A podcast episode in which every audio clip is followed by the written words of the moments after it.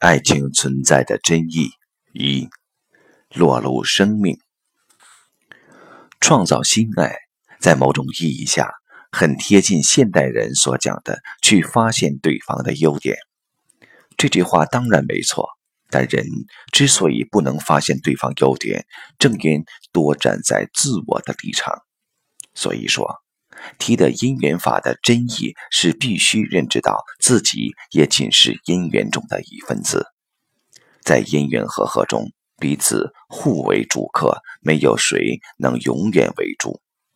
有了这种认知，人对爱情就容易兴起另一层次的关照。说需要关照，那是因为很少事情能如爱情般让我们这般投入。而生命也只有在面对如此极限时，一个人才可能了解自己究竟如何。君不见，许多人平时对男女问题夸夸而谈，但事已临头，却多惊慌失措者、临阵脱逃者，乃至见色忘义者。禅宗讲：“境界现前时如何？”这句话最适用于爱情。爱情。正是生命显前的大境界，不在此关照，更待何时？在生命或修行的立场，爱情存在的一个增上缘，是由此乃有生命极限的面对，它让人无所遁逃。这点对现代人来说尤具意义，因为文明的发达已使人无时不被包裹在人为的保护中。住有钢筋水泥，出有豪华轿车，政治要求人权保护，经济要有社会福利，生命中的真实乃很难被真正体会。连友情亲情都比以前薄了，而众生又怯于直视生死，于是能让人受伤落露的，长久只剩爱情。以此，恋爱正就提供了一个让人真正认识自我的机会。认识自我其实并不容易，人往往需面临局限，才会反观自我。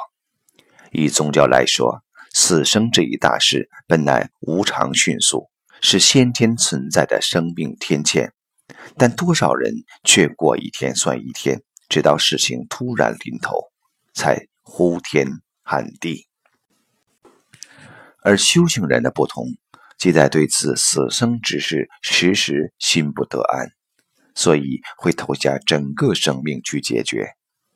正如同禅宗二祖慧可见达摩时，虽已是名满一落的学者，却宁可沥血及膝，自断左臂，为的也就是求师将心安。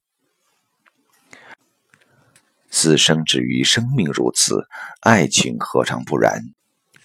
人没有不贪生厌死的，人也几乎没有不渴求爱情的。死生无所遁逃，爱情也永远无常，难有永远的顺遂。一般人对生死往往能先不论就不论，爱情却难如此。它是我们主动且全神投入的追求。禅家的境界现前，乃可以在日常出现，而其深刻却让人能以生死相许。故不论这种根深蒂固的追求到底是源自无名或道心，正因这如死生般的深刻相扣，生命的实境乃能裸露。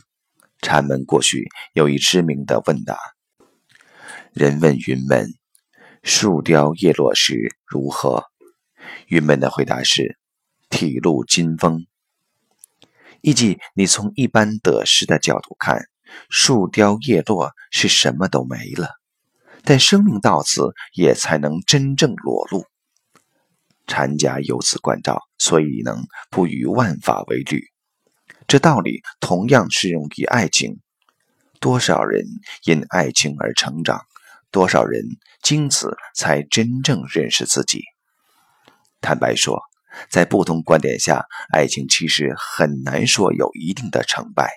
但人若能如面对死生困顿般，因之激发出对自身处境、自我局限的一些根本关照，则就算无缘获得真爱，这种成长也可让当事者无怨无悔了。